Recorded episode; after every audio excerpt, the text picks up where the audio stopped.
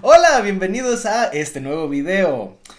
Bueno, pues este, hacía mucho tiempo que no... No había alarma. No había alarma. Este es episodio con alarma.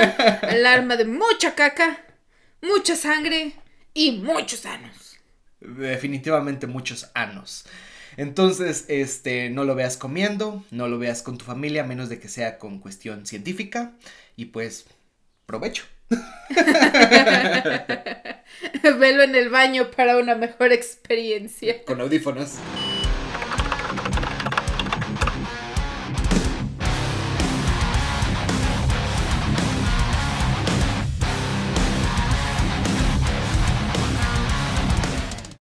Hola, bienvenidos a su podcast para científicos y no tan científicos, el podcast donde yo, Diego Martínez, contaré los hechos que detonaron en los más grandes sucesos de la ciencia, narrándole a mi hermana y a ustedes jóvenes educandos en palabras asimilables, experimentos perturbadores e inventos asombrosos. Bienvenidos a Science Bitch. ¿Cuánto dinamismo ya le estás metiendo?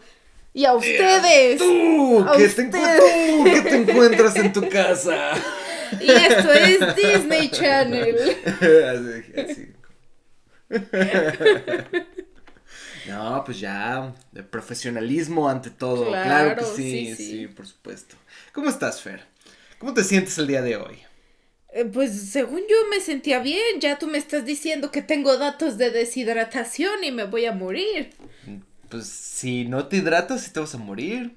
Probablemente en algún momento toquemos ese, ese tema en este podcast. Hay, hubo una pandemia hace muchísimo tiempo y que era diarrea por todos lados, diarrea en las paredes, diarrea. Así. Que prácticamente yo creo que la gente que hizo el video de broma de que puso laxantes en una escuela se basó en esta en esta pandemia. Pues. Diarrea en los inodoros, diarrea en los botes, diarreas en el en los lavabos de los baños porque no alcanzaban a llegar Sí, al baño. Yo sí me lo llegué a creer, es que fue tan perturbador. Yo dije, ¿quién pudo haber sido tan tan mala persona como para poder la- poner laxantes en la comida de, de los alumnos y que haya sido tan potente como para tener a toda la escuela cagando sin, sin más en todos lados. Mira, no me sorprende de que exista tal vez algo así, ¿sabes? Pero tal vez no está documentado. O tal vez sí. Habrá que investigar. Bueno, pero el día de hoy, este, sí tiene que ver con un poquito de cosas gross. Así que espero que estés muy llena porque... Em, ñam, ñam. Ya lo verán. Oh, vaya, vaya, vaya. Oh boy. Desde tiempos inmemorables, los remedios caseros nacidos como ocurrencias médicas se han utilizado con el sentido de curar alguna enfermedad. Por ejemplo, está el caldo de pollo para el resfriado común, que no es más que una buena hidratación, proteínas, además de vitaminas y minerales para que tu cuerpo batalle correctamente contra los virus causantes del síndrome gripal, porque desgraciadamente no existen buenos antivirales hasta el día de hoy que curen el síndrome gripal. Entonces, eh, nada más es esto, no es realmente una cura, ¿correcto? Porque si ya vieron la cápsula de dióxido de cloro, eh, explicamos que los virus se autolimitan, o sea que no necesitan de, de medicamento porque pues no se van, no se van a ir con el medicamento. O sea, el, el virus solito llega, te medio mata y se va. Hay algunos virus que no se autolimitan, como es el virus del VIH. Eh, pero, y, y bueno, existen ciertos medicamentos contra eso. De hecho, no se lo quitan, pero bueno, ya, ya marcaremos un poquito en un episodio después. Pero a lo que voy es que efectivamente la gran mayoría de los virus, no todos, se autolimitan. Pero bueno, el punto es los remedios caseros. Sin embargo, otros tantos pueden llegar a ser inútiles e incluso perjudiciales para la persona tratada. Otro ejemplo sería cuando un bebé está deshidratado. La fontanela anterior de su cráneo, comúnmente llamada mollera, aquí en México al menos así le dicen, se hunde. Esto sucede porque al estar deshidratado, este pobre ser humano, el líquido cefalorraquídeo que mantiene a flote el cerebro empieza a disminuir. Los huesos del cráneo, al no estar osificados, o sea, llenos de minerales y completamente sellados, permiten ver cómo el cartílago se hunde por la falta de agua, haciendo alusión a un cráneo deforme. Aquí pondremos una foto por si nunca la han visto. Entonces así se ve una fontanela, este, pues ahora sí que hundida porque el líquido cefalorraquídeo es poquito porque el bebé está deshidratado. Mm, ¿Correcto? Qué curioso. Pues bien, eh, no es porque una bruja chupó al bebé, como aquí en México dicen. ¿Es en serio? Sí, dices que es que lo chupó la bruja porque durmió solo. Ah. ¿Por Es lo que qué dicen aquí? ¿no? Porque Ni siquiera porque, entre comillas, está enfermo de susto o de empacho. Esas son mamadas, ¿verdad? Ay, sí. Pero bueno, son cosas que dice la gente y que generación tras generación siguen sucediendo. Pero el punto es que el tratamiento común que les ponen a estos pobres niños, las tías o la vecina chonita patas de bola, si no entienden la referencia vayan a ver la cápsula de dióxido de cloro, pues es voltear de cabeza al bebé, sacudirlo hacia el suelo para que le vuelva a subir la susodicha mollera. ¿No te sabías eso? ¿Qué clase de abuso infantil es este? Un barbarismo horrible. De verdad es un barbarismo. Esto no solo es estúpido, sino que puede provocarle al bebé hemorragias cerebrales y que quede pendejo y luego se dedique a hacer podcast. Entonces, No, es que no, yo ya no tengo nada que decir. ¿Pendeja o quedé? Me fui para atrás.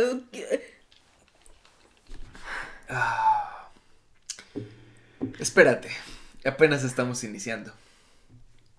Pero hoy no hablaremos de bebés que votan por AMLO, ni del dióxido de cloro. Al menos no hoy. Hoy hablaremos de remedios caseros que fueron publicados como estudios en revistas científicas.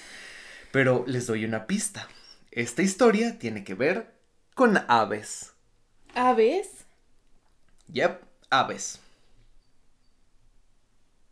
Es probable que ninguno de estos remedios sirva, al menos como hoy conocemos, a los medicamentos comerciales. Empero, en algún momento fueron galardonados por algunos médicos y por otros tantos la burla de la medicina.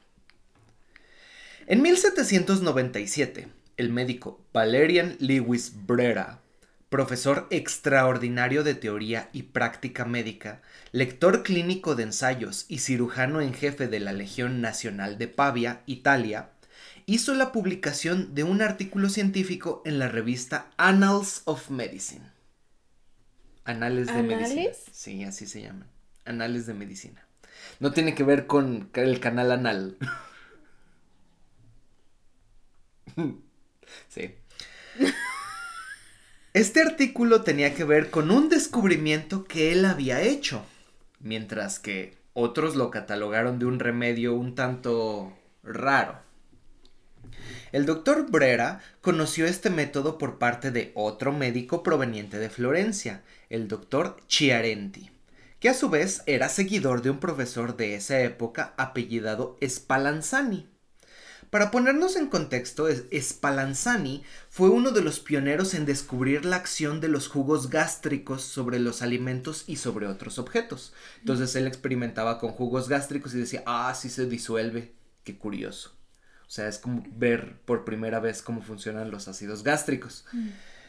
Pues bien, el doctor Chiarenti, que era seguidor de Spallanzani, recomendaba a sus pacientes con enfermedades estomacales que para curarse debían ingerir jugos gástricos de otros animales. ¿Qué? No. Al parecer. ay, no. no, ay, Voy a terminar llorando de la frustración y pendejez de la gente. Regularmente les daba una solución de jugos gástricos con granos de opio. Pensé que ibas a decir con granos de lote. Con granos Para que no le sepa tan mm, culero. Una chasca así mágica, ¿no? Eh, una chasca que en vez de mayonesa. un elote feliz. Sin embargo, eh, esta disolución les provocaba gran malestar e incluso el vómito. El opio es una planta precursora a la morfina. La morfina es un gran analgésico opioide. Así que es probable que el método consistiera en que el opio se daba para el dolor abdominal, mientras que el jugo gástrico de otros animales funcionaba como complemento para una mejor digestión. Entonces eh, el, doctor creía que los dolores estomacales eran porque no digerías bien, probablemente. Entonces, como de, ¿le falta jugo gástrico? Ok, pues trague ese jugo gástrico de otros animales. Y para que no le duela, tenga opio. De otros animales. Sí. No vas a matar a un humano nada más porque sí para quitarle su jugo gástrico. ¿O sí? Mira, en esos tiempos yo creo que tenía su, su guardadito. Bueno, el doctor Chiarenti pensaba que tal vez el opio no estuviera funcionando bien. Eh, por lo que se propuso Claro, porque es culpa del opio. Claro. Eso dice el artículo. Una vez, una mujer con ataques de dolor en las piernas se le ofreció la misma alternativa, jugos gástricos con opio para que se los comiera. Mira, le hacemos una cremita de jugos gástricos, únteselo en las piernas, véndeselas y como nuevas. Exactamente.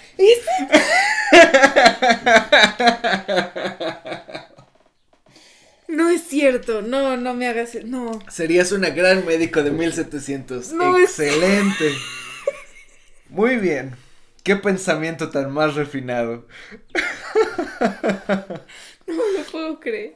Por lo que fue la paciente perfecta para hacer tal proeza pensada por una mente brillante en su tiempo. El doctor preparó. Soy una mente brillante. Pero brillante. Sí, de ese tiempo. Ahorita sería una gran pendejez, pero. pero en ese tiempo serías brillante, brillante, como el oro. Soy una genia. El doctor preparó una fórmula magistral. Mezcló, mezcló, perdón, tres granos de opio puro, rompiéndolos y machacándolos. Luego abrió dos estómagos de cuervo, sacó su contenido y lo batió con los granos de opio lo cual provocó una solución que expelía un fuerte y penetrante olor. y esa mujer quedó sin piernas. Se le cortaron las piernas. ¡Eh! Pero ya no tiene dolor, ¿eh? Pero ya no le duele, ¿no? oh, you. Eh, la solución expelió un fuerte y penetrante olor, el cual fue disminuyendo con el tiempo que dejó reposar la mezcla. En media hora los granos habían sido perfectamente disueltos. Sin embargo, el doctor esperó otras 23 horas para usar el vómito de cuervo y opio. No, más esa cosa está más podrida que qué porquería. Cuando la paciente con fuertes dolores en sus piernas llegó nuevamente a consulta, el maestro Chiarenti hizo una crema con el vómito y se la untó por detrás de las piernas a la señora. El doctor tuvo en observación y al cabo de una hora el dolor se había desvanecido. Pero eso no es lo más inusual, sino que no hay reporte de que el dolor le haya regresado a la señora. Aparentemente había sido curada de su dolencia. Oh, eso es lo que escribió el Exactamente. en realidad, la señora sí se quedó sin piernas. Y no solo eso, murió. Murió. No, es que ¿Cómo puede ser posible que, esté sucediendo esto? Mira, tengo una teoría porque no lo explica obviamente este artículo, no lo explica, pero es una teoría. El jugo gástrico, cuando lo mezclas con alguna sustancia que es activa, por ejemplo, de algún tipo de, pues ahora sí que remedio herbolario, en este caso el opio, lo va destruyendo, pero deja intactas ciertas em, moléculas. moléculas que son las moléculas activas. Y entonces al ser las pequeñas moléculas ya libres, en vez de que tú te comas el opio como tal, pues entonces eso ya se puede absorber de mejor manera. De hecho, ahorita lo vamos a ver en, más adelante. Charenti quería continuar con sus experimentos. Incluso intentó con otras plantas que en ese tiempo eran consideradas medicinales. Sin embargo, no se daba abasto, pues los jugos gástricos eran difíciles de conseguir. Trato de... Eh, trató de compensar poniendo las sustancias solas sin ácidos, incluso con Drimia marítima, que es un tipo de cebolla que le adjudican otros efectos medicinales y mágicos. Me parece que ya lo mencionamos aquí alguna vez. Creo que en el episodio de tenía que ver con este, si no mal recuerdo, el hombre lobo. Si no mal recuerdo, pero bueno, eh, si no, pues ahí nos dicen si nos estamos equivocando a lo mejor. Si ustedes son fans. Ya, son muchos este, capítulos para... Y, era un remedio, de hecho, en ese tiempo muy, común esta cebolla. Bueno, el punto es que eh, se le adjudican efectos mágicos y medicinales a esta cebolla, pero todos esos efectos no servían como antes. O sea, empezó con eh, plantas medicinales así solas y plantas medicinales con el jugo gástrico. Y mejoraban sus pacientes con el jugo gástrico y la planta medicinal. Entonces tenía ese sentido de que a lo mejor había algo. Sí, o sea, no estaba del todo loco este chango. Así que tuvo una idea. Pues se le estaban acabando eh, los jugos gástricos y era difícil de conseguir. Hacer la mezcla, pero cambiando los jugos gástricos con otra secreción. Miados. Saliva. Ah. Para la extrañeza de quien, quien leyera el artículo, aparentemente tuvo los mismos efectos que si lo hubiera hecho con ácidos gástricos. La saliva regularmente tiene algunas cuantas enzimas, pero... está raro. no es lo mismo. El doctor Ballerini de Mantua otro médico de la época, escuchó este remedio y decidió utilizarlo en uno de sus pacientes que tenía edema en las piernas. El edema de piernas puede suceder porque hay falla cardíaca, porque hay enfermedad renal, puede ser también por varices, etc. O sea, el punto es que no sabemos por qué, pero este paciente tenía edema. Estaban hinchadas sus piernas. Según los registros, ese paciente también se curó solo tuvo que frotarse tres veces al día por varios días el ungüento pestilente. No, no mm. creo, no creo que esto esté funcionando. Yo, eh, sinceramente creo que el señor está falseando resultados. Mira, son 1700 y cacho. Tal vez. No te puedo decir que no. Aquí un plot twist. El doctor Ballerini de Mantua tenía asistentes que eran los que frotaban a los pacientes. O sea, eres tan cabrón que yo soy el médico, me vale madre, y yo tengo asistentes y esos son los que frotan a los pacientes. bueno, pues estos asistentes le dijeron que después de hacer estas curaciones con la dichosa, este, el dichoso ungüento, ellos tendían a orinar más. Esto es raro, pues la morfina tiende a disminuir la fuerza al orinar. Empero, si esto es cierto, el paciente con edema se curó porque el, ungüento actuó como diurético, lo deshidrató. ¿Sí? Entonces, el paciente al orinar demasiado, te estás deshidratando, el edema disminuye y se curó, pero no es como que, ¡uh! un remedio mágico. Ciencia. O sea, sí tiene que ver con ciencia, pues. Y bueno, pues eso lo describen ahí mismo en ese artículo. Por último, el profesor Brera, dueño del artículo que hemos estado leyendo, menciona que utilizó la técnica de la saliva o el ácido gástrico con ciertas plantas medicinales. Hizo lo mismo. Hizo una solución y se las aplicó a ciertos pacientes. Según el artículo del doctor Brera, el remedio hecho con fluidos de animales era aparentemente, y cito, mejor absorbido por el paciente. Entonces, a lo mejor, como que lo que expliqué hace rato, tendría sentido. Es más fácil absorber la planta medicinal cuando ya está destruida por el ácido gástrico. Entonces, no está del todo loco. Sin embargo, es raro que se utilicen cuervos dentro de la historia de la medicina, ya que son más asociados a rituales de santería, magia, entre otros tantos. ¿Qué tal si se hizo un pacto con el diablo y el diablo le dijo, ok, voy a hacer que tus mamás funcionen. pero solo con cuervos. Y que cientos de años después, unos dos pendejos estén platicando en un podcast sobre esto.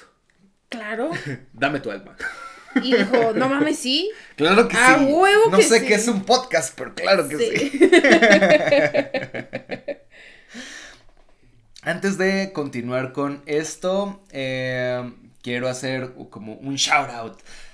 Eh, el artículo no lo podía conseguir porque estaba, era difícil conseguirlo pues, y esto lo encontré de un libro que se llama Los dientes explosivos, que es un, un digamos, un compendio de ciertos eventos o sucesos médicos históricos interesantes. Vayan y pueden comprar ese libro en Amazon.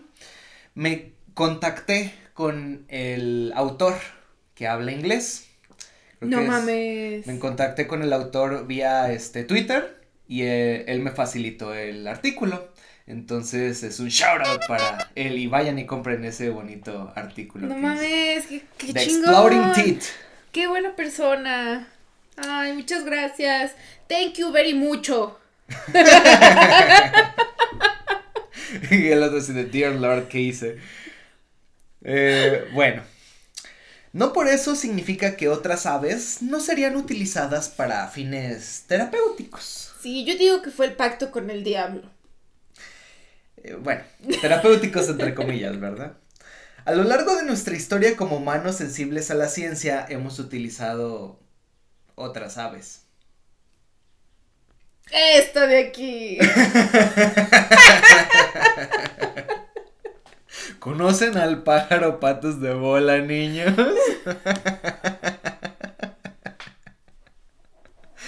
Aparte, el historiador y doctor Alan Whitney cuenta que la reina Catalina de Aragón de Londres estaba gravemente enferma. Muchos médicos y clérigos la visitaron, incluso dándole la extrema unción. La extrema unción es Los santos óleos. se va a morir, exactamente, se va a morir a la chingada, cámara, se puede ir en paz. Sin embargo, Samuel Pepys, un político y noble británico, escribió en su diario la siguiente cita. Y fue entonces, puestos en sus pies, unas palomas. ¿Así? ¿Tallando las palomas? ¿O cómo? Poniéndonos en contexto, se entiende que en ese tiempo histórico las palomas eran figura de la sanación y que tenían una conexión con la muerte. No me preguntes cómo. No lo sé. Por ejemplo, también se pensaba que la muerte no podía reclamarte si dormías en una cama llena de plumas de paloma. Aunque también para que para los médicos y las demás personas no era grato ver este escenario, pues significaba que ya no se podía hacer más. Al parecer solo retrasaban, entre comillas, la muerte. El poder de Jesucristo está conmigo. Y desplumando a la paloma así. ¡Alto enemigo! Más efectivo si la paloma era blanca. En- eh, sí, si es negra no funciona porque es este es del diablo.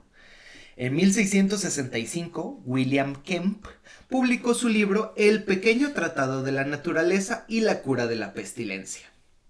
Este Báñate. libro, Esa es la cura de la pestilencia. Báñate en el río. Ah, En ese tiempo no se bañaban también.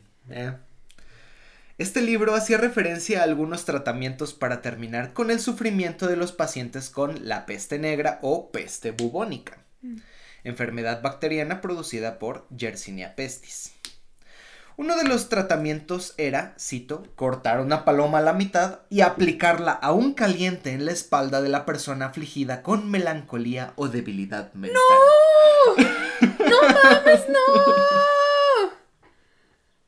¡Güey! Me estoy perturbando. ¡No! ¡Pobre persona a la que se la untaron! Eh, Mira, esto solamente se pone cada vez peor, entonces prepárate mentalmente. ¡Güey, no! Es curioso porque el remedio de partir palomas y untarlas en un paciente era más viejo de lo que parece. En el libro The English Housewife de 1615 a, a estos mismos pacientes se les ponían bloques de ladrillo calientes en los pies, los pacientes con la peste. Este tratamiento no solo era estúpido, sino que ahora tenían los pies con quemaduras. Pues sí, ¿para qué chingados hacían eso? No sabemos cómo curar esta pendejada. Usemos cualquier cosa a ver qué funciona. Lo que se te ocurra, chance y pega. Sin embargo, esto, si esto no funcionaba eh, con ladrillos, bueno, pues los mismos eran sustituidos por la mitad de una paloma. Entonces, ahora entendemos la cita de la, este, la reina de Aragón, que ponían palomas en sus pies. Imagínate tener lo- los pies quemados y que con las heridas abiertas te unten Y- una pinche paloma. Ah, caliente. exactamente, sí.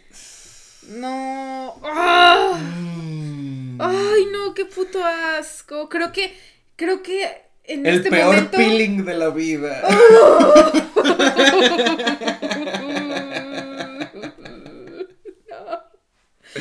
Creo que ahorita. eh, Ah. creo que un besito sería mejor que, sana, sana, colita de que todo eso.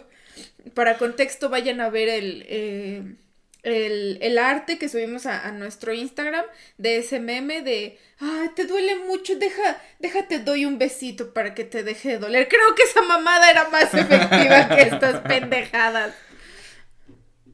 Bueno, ¿qué te digo? El libro también mencionaba un tratamiento con el cual Charles II, rey de Inglaterra, se había curado de una dolencia. Si bien era una variante, tenía que ver con estas mismas aves. Cito, el rey se curó untándose en los pies una plasta hecha con caca de paloma. Mm, Silencio incómodo, porque yo ya estoy empezando a vomitar. Hay algunas citas que mencionan que en la antigua Jerusalén se utilizaban palomas para curar la ictericia causada por la hepatitis. El texto fue escrito por un rabino importante, y cito, Tomen una paloma, pónganla en el abdomen del paciente. Es muy importante que el ano de la paloma toque la piel. Es lo que te iba a decir. Ábranle el ano y estrújenla hasta que no salga nada de ahí. El color amarillo llenará a la paloma y pronto morirá. Se necesitarán entre 10 y 12 palomas para completar el tratamiento.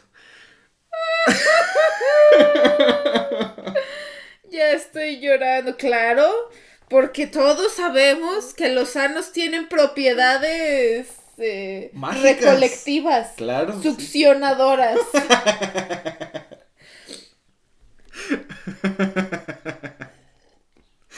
Eh, Válgame Jesucristo. bueno, esto teóricamente funcionaba no por la paloma, sino porque la hepatitis, la A, que es, es básicamente para niños, realmente, también un adulto puede tener hepatitis A, pero la hepatitis A, como el virus de la hepatitis A, regularmente se autolimita en la gran mayoría de los casos. Entonces, nada más pasaran, pasaban los días y el niño mejoraba, mientras ellos le seguían poniendo palomas, entonces... Sí. Pobres palomas, seguro se morían del estrés por estarlas agarrando tanto rato. Puede ser. Y pues créanlo o no, este tipo de curas, entre comillas, se estaban volviendo cada vez más famosas y se usaban como última alternativa. El libro de New London Dispensatory, o en español El Nuevo Dispensador Londinense, de William Salmon, que es como un- una Biblia, por así decirlo, los primeros Vademecum, que son libros como con tratamientos, pues, médicos. Publicado en 1716, sostenía que, cito, una paloma cortada a la mitad y puesta a los pies de la persona abate el calor de las fiebres ardientes y malignas. Y si la pones en la cabeza, quita el frenesí, la melancolía y la locura. No. Stop it. Sí, o sea, ya, ya- de, de pasar a darme asco ya me está dando, ya me está dando enojo. O sea, ¿por qué? ¿Por qué esto es abuso palomar? A- abuso aviar. Y, o sea, ¿y por qué partirla a la mitad? O sea, ¿por qué no cubitos?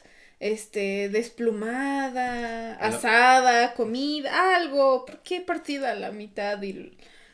No lo sé, tal vez solo era más fácil partirla a la mitad y ponerla. Me estoy enojada. Les, daba huevo hacerla cachitos. ¿Por qué no nada más las plumas, no? Hacerle cosquillas en los sí. pies. En otro dispensario escrito en 1733 por el doctor Alain, afirmaba que, cito, poner caca de paloma abre los poros, los expande y de esta manera hay un mayor flujo hacia afuera de los humores que causan la enfermedad. No, los tapa. tapa los putos poros. Y te causa cosas peores. no va a ser el primer este, problema en el que vas a pensar, ¿verdad? bueno. Alon Whitney nos menciona que este tipo de curas pudo seguirse usando incluso hasta 1900. Hay un registro donde una madre llevó a su hijo con el médico, el cual le dijo que ya no se podía hacer nada. El niño estaba desahuciado. La madre, en su frenesí por impedir que su hijo muriera, cortó una paloma por la mitad y se lo puso en los pies. El niño murió poco después por la neumonía que lo aquejaba. Pues sí. Ah, pues sí. Pues sí. pues sí. en otra situación, un paciente llegó preguntándole a su médico francés, el doctor Lig, que si ya había probado el tratamiento con paloma para la meningitis. La meningitis, bueno, pues es una enfermedad del sistema nervioso central que es bacteriana o vírica o a veces es aséptica. El punto es que, bueno, el doctor un tanto extrañado le dijo que no, que se la describiera si pudiera hacerle el favor. Y cito. Se afeita la cabeza del paciente que va a ser tratado y a continuación el operador abre el pecho de una paloma recién sacrificada y después de eso aplica inmediatamente el cadáver caliente y sangrante sobre el cráneo desnudo. La humanidad ya estaba perdida desde que inició. Sí, creí que ya lo sabías. Probablemente el doctor League dejó pasar el suceso como un mal chiste sin embargo, un día caminando por el mercado de la ciudad, encontró una mujer vieja apodada Madame Mitchell. Esta, apodada Chonita Patas de Bola. La Chonita Patas de Bola, o Madame Mitchell de ese tiempo, esta fémina tenía una tienda especializada en vender palomas solamente para curar enfermedades. Ella anunciaba que la cura de la paloma era buenísima para la influenza, y que en ese tiempo era difícil seguir proporcionando la demanda de los animales, ya que incluso para la fiebre tifoidea se necesitaban dos palomas, una para cada pie. Ah, puro marketing para vender sus pinches palomas a alto precio. La mujer le contó al doctor Lee que había amasado una pequeña fortuna solamente de vender palomas en el mercado y que estaba a punto de jubilarse. Ya era millonaria. ¿Para qué quería hacer algo más? Engañó a la gente. Es que, si te fijas, los estafadores siempre ganan mucho dinero, sí. O sea, conviene más ser estafador. Bueno. Pero todo lo que hemos dicho puede ser tan real como una falacia. Sin embargo, existe un caso que ha sido el que ha llevado al estrellato los remedios médicos con aves. La cura del anca de paloma. What? Vamos a ponernos en contexto. 1851. Mm. En Alemania. Mm. Se publicó un artículo en la revista Enfermedades de los Niños, así se llamaba la revista. El artículo se llamaba Un extraño remedio para la eclampsia en niños, haciendo referencia a que la eclampsia como crisis convulsivas. Aparentemente, nuestro autor, el doctor J.F. Weiss, le llegó un paciente pediátrico traído por sus padres con crisis convulsivas. Probando con todas las alternativas que conocía, el doctor Weiss decidió que probaría con su as bajo la manga. Las palomas. Les pidió a los padres que consiguieran una paloma lo antes posible. Estos obedecieron y se la llevaron. Sin chistar, el doctor Weiss puso en cierta posición al niño que empezaba a tener una crisis convulsiva. Agarró por el anca a la paloma y se la puso en el ano al niño. Claro, sí, ya me lo estaba imaginando. Te juro que me lo estaba imaginando. Te iba a decir, ah, lo puso en cuatro. Puso en cuatro al niño, le abrió las nalgas y le metió una pata de pollo por el culo. No.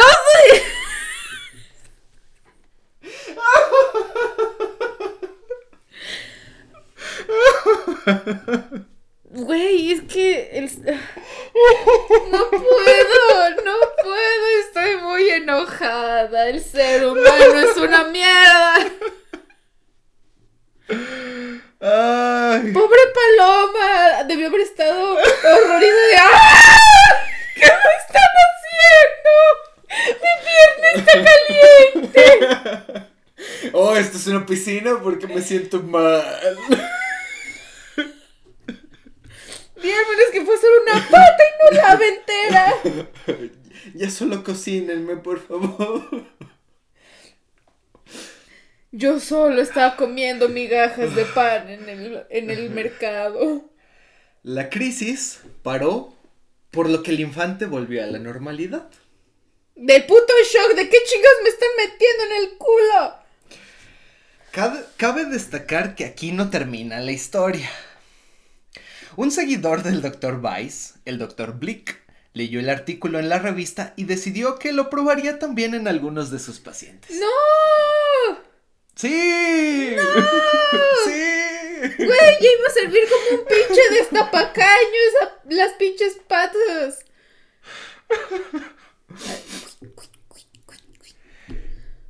El Dr. Blick menciona que pudo hacerlo en al menos dos casos. Cito. El pájaro, después de la aplicación de su anca en el ano del paciente, se veía agitada con su respiración, cerraba los ojitos varias veces y después de contraer sus, pati- sus patitas, perdón, vomitaba. Pues sí. ¡Verga! Estaba asustado el pobre pajarito. Ay. Los niños, al parecer, mejoraban. No así las palomas, pues después de este evento no menos que traumático para el pobre animal, dejaban de comer y al poco tiempo morían. Pues sí, o sea, yo también me morí, o sea, pues, yo también terminaría traumada si meten mi mano en un culo sin mi consentimiento. ¿Qué pedo? Dejarías de comer con esa mano. es como ya no tengo mano. Y por eso morirías de hambre. Ay, no.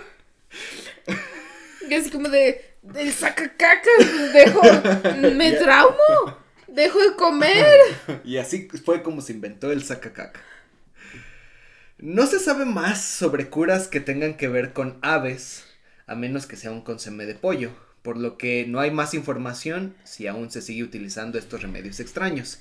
Sin embargo, cuando salieron estos artículos y se trasladaron al francés, porque en ese tiempo la cuna de la medicina se escribía en francés y no en inglés, los otros que eran chidos en cuestión de medicina eran los de Inglaterra. Entonces, cuando leyeron esto sobre eh, la cura del anca de paloma, se rieron de los que los utilizaban. Era como de, era irreverente. Y lo mandaron al olvido. Oh, sí. Güey, me, me estoy sintiendo muy mal por esas palomas. Voy a hacer una marcha en, en conmemoración a, a la lucha de esas pobres palomas. Las palomas y su trauma, ¿no? Con los anos. Güey, hasta cómo lo describiste, como de súper Así lo Y describe. abriendo, o sea, sus, sus ojitos así en... Te juro que es la cita exacta. Sí, de- por eso, o sea, de- como lo artículo. describen, es que pobre, pobre, pobre pajarito, todo, todo asustado y así con sus ojitos. No. Ay, pinche gente pendeja, estoy enojada con esa gente estúpida. Y es así como termina este episodio, la cura del anca de paloma, entre otros remedios extraños. Si les gustaría ver más remedios extraños, otros episodios que tienen que ver con cosas de esta índole medio raritas y publicadas en artículos científicos, denle like a este video, suscríbanse al canal por supuesto. Eh, coméntenos qué están pensando ahora por su mente y en cuestión de la medicina eh, en, en este tiempo, ¿no? Ya saben que nos pueden seguir en la página de Facebook, Science Beach Podcast, y también métanse al grupo de científicos en Facebook. Ahí les publicamos muchas cositas bonitas extra que no salen aquí en el canal. Eh, pueden seguirnos en Twitter, Instagram y etcétera. Pueden encontrar todo lo que eh, todos los links en la parte de abajo, en la caja de descripción del video de YouTube. Compartan con sus amigos y bueno, pues, ¿algo más que decir, Fer? Que la humanidad se vaya a la verga. que chingue su madre todo, que desaparezcamos. Y que vivan las palomas. Y que vivan las palomas, sí. que ahora las palomas sean las que reinen el mundo, porque se las debemos. Muy bien, arriba Kentucky Fried Chicken, abajo AMLO, muy bien. muchas gracias por escucharnos, muchas gracias por vernos y pues bye. Bye.